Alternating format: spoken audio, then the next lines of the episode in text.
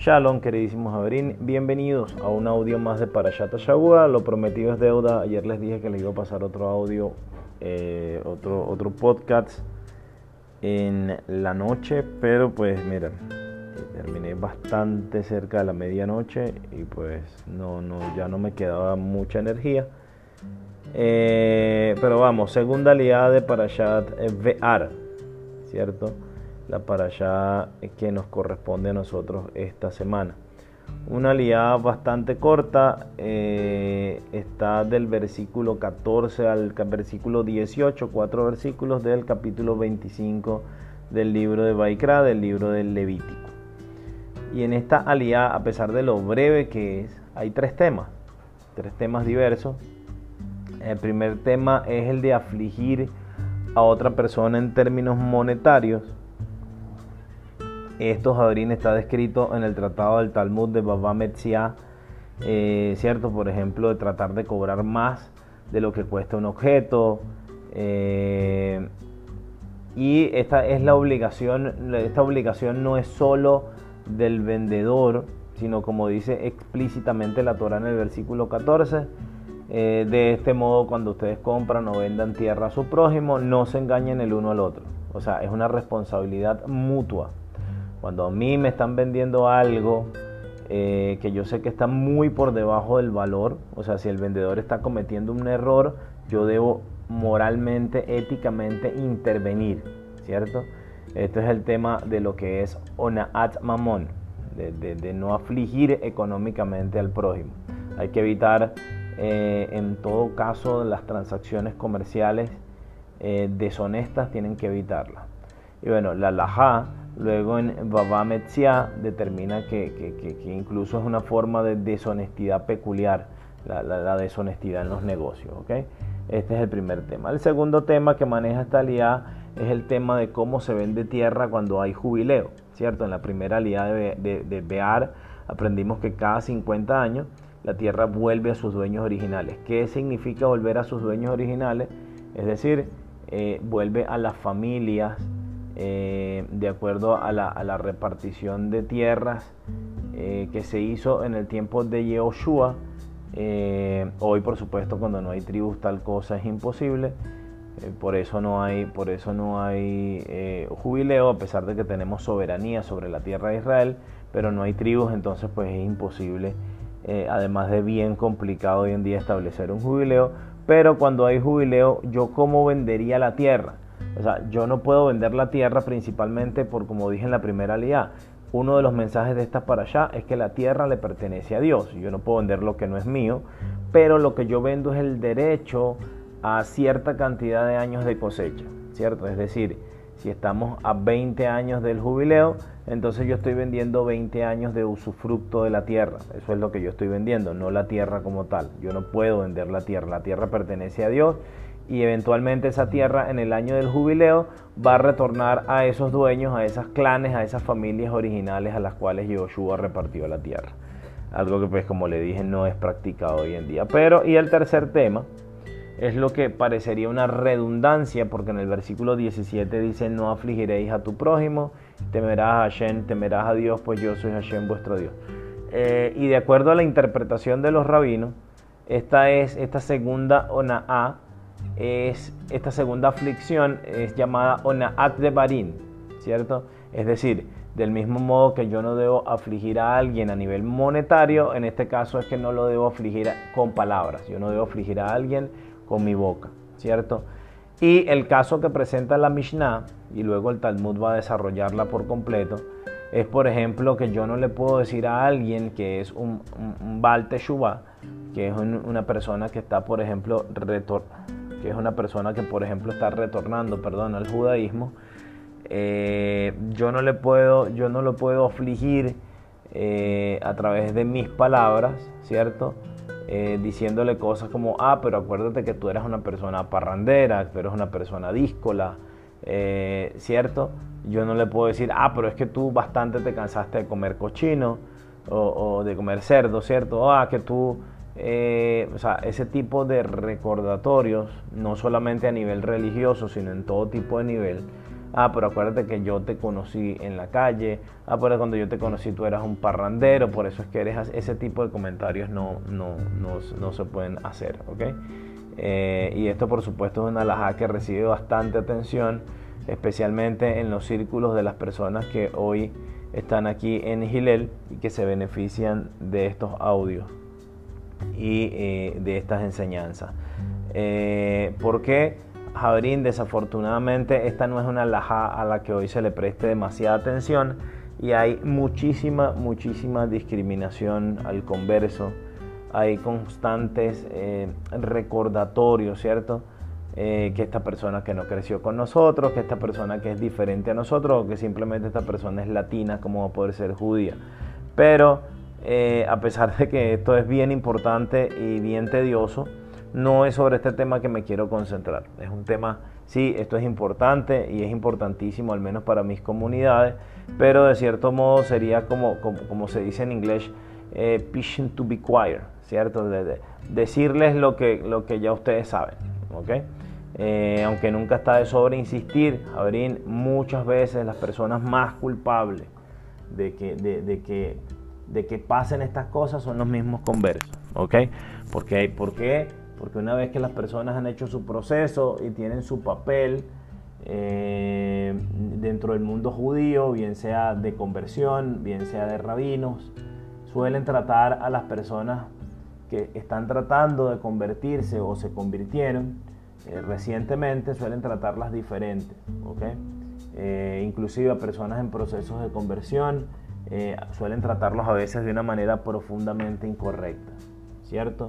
Y como nos dice la Torá, pues conocerás al alma del converso. Entonces muchas veces es justamente el converso el peor enemigo y el peor adversario y el peor crítico del mismo converso. No entiendo esa nube de gloria en la que a veces se montan ciertas personas, eh, que realmente no es una nube de, gloria, sino una nube de mediocridad y de carencia de valores y, una ética moral y moral elevada. ¿okay? Lo que les voy a hablar hoy, y perdonen el, discurso y el regaño, es un tema que ya hemos hablado antes. Este tema aparece en la segunda aliada de Kedoshin también, como, como un tema de la limitación de algunas mitzvot, ¿cierto? En Kedoshin, por ejemplo, se habla del prójimo, ve a Haptaler y a Hakamoja, amarás al prójimo como a ti mismo. Eh, y eso incluye a las personas que no siguen mis mismas creencias también, que son mi prójimo, ¿cierto?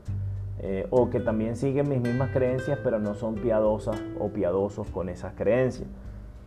Les voy a mostrar aquí un ejemplo, a ver, muy claro, que viene en el mismísimo Talmud, donde el Talmud reacciona de manera visceral ante un defecto de la ley, ante un defecto de la mismísima Torah, ante una miopía de la Torah y viene y la corrige. ¿ok? Eh, entonces, en todos estos temas de Onaat Mamón y de Onaat de Barín, de no afligir económicamente al prójimo y de no afligir eh, eh, verbalmente al prójimo, ¿cierto? La, la, pregunta que surge es, ¿quién es mi prójimo? ¿Quién no debo yo afligir? Y hay muchos exégetas que dicen, este es tu paisano, ¿cierto? Desde una lectura tremendamente simple del texto, esto excluye eh, o incluye a los judíos, pero excluye a nuestros compañeros de viaje no judíos. Eh, o sea, excluye al 99.8% eh, de la población mundial. ¿ok? Y, las personas con malicia infieren de aquí que es perfectamente lícito entonces afligir monetariamente a cualquier persona que no sea judía y se excusan y, me van a perdonar, pero pues es parte de lo que yo tengo que ver constantemente, por eso la, la molestia, se excusan en, este, en esta ley, ¿cierto? Y yo les voy a leer ahorita el Talmud Yerushalmit, eh, Masejet Babakama, capítulo 4, a 3, que hay un pequeño mase, una pequeña anécdota que nos cuentan eh, de la época de eh, Rabán Gamliel, ¿cierto? Del Tana, del etnarca, eh, nieto de Gilel Rabán Gamliel. Y dice, una vez el imperio romano mandó a dos histatriotes, que son histatriotes, dos generales, dos, dos representantes del poder eh, romano, aprender Torah, dice eh, el texto, aprender Torah de Rabban Gamliel. Como les dije, Rabban eh, Gamliel era uno de los grandes rabinos de la Mishnah y era también el nazí, ¿cierto? El etnarca, la persona encargada de la comunidad judía en Israel, delante del gobierno romano. Y aprendieron Biblia, aprendieron Mishnah, aprendieron Talmud, aprendieron Agadot y Alajot. Es decir, Javerín, estudiaron el judaísmo completamente, ¿cierto? Hicieron un doctorado en judaísmo. No fue que les dieron un tour superficial, sino que, que los tipos salieron rabinos, aprendieron toda la Torah. Al final de esto le dijeron a Rabban Gamliel, toda su Torah es bella y es digna de ser loada. Pero hay dos cosas, sola, solo, solo hay dos cosas, en la Torah que no son para nada agradables. La primera es esa que ustedes dicen, una mujer judía no puede asistir en parto a una mujer no judía, pero una mujer no judía sí puede asistir en parto a una mujer judía. ¿cierto? O sea, una mujer no judía, una partera judía no podía asistir a una mujer no judía, o sea, el hijo de esa persona valía mucho menos, pero una mujer no judía sí podía asistir en parto a una mujer judía, es decir, el hijo de esa mujer sí valía más. Y la segunda ley dice, una mujer judía no puede ser la nodriza, o sea, no puede dar, no puede amamantar a una, a una, a los hijos de una no judía, pero una no judía sí puede amamantar a los hijos de Israel a los hijos de una judía. Javerín, esto es un tema, de aquí viene un tema de abodázara tremendo, de aquí se arma una grande discusión dentro del Talmud. Eh, y de aquí se toman leyes como que, por ejemplo, la propiedad robada de un israelita está prohibida, pero la de un extraño, la de un no judío, está permitida. De, aquí, de esta, de esta alusión, sacan este tipo de leyes. Es decir, de acuerdo a esta alajá tal cual está aquí, si alguien le roba un reloj a un judío y se lo va a vender a otro judío, esta persona no lo puede comprar. Pero si se lo roba a un no judío, entonces esta propiedad sí se la puede comprar porque es permitida. Y entonces esto es lo que los extradiotes dicen, no, eso no está bien. Eso en toda la Torah, eso es lo que está erróneo. Y miren la reacción de Rabán Galniel. Brutal. Dice, en este mismo momento y el Rabán Gamliel además era el jefe superior del Sanedrín, el jefe mayor, o sea, era como el, el, comandante en jefe del Sanedrín. Y Rabán dice, en este mismo momento hizo un decreto a través de su poder legislativo que tenía, ¿cierto? Y legisló que la propiedad robada a un gentil también está prohibida. ¿Y por qué hizo esto? ¿Por qué pregunta? Porque es una ley que está escrita en la Torá. Dice Mignei Hilul Hashem, para no desecrar el nombre de Dios. Jabrín, eso es tener, eh, eh, en, hebreo se le llama juspa. Juspa, o sea, el tipo tuvo la juspa, la valentía de decir, mire, el texto de la Torá aquí no sirve, ¿cierto? Y eventualmente puede llegar a causar Hilul Hashem puede causar que la gente diga la religión judía es un asco. ¿Por qué? Porque pueden llegar a robar personas que no son como ellos. Y, esto, o sea, mira, ¿qué es lo que hace Rabán Gamliel? Utiliza su poder completamente humano. Rabán Gamliel no era mitad ángel, ni mitad, ¿cierto? Ni era el, enviado, ni el Mashiach, ni, el, ni, tenía la sefirota alumbrándole por ningún lado.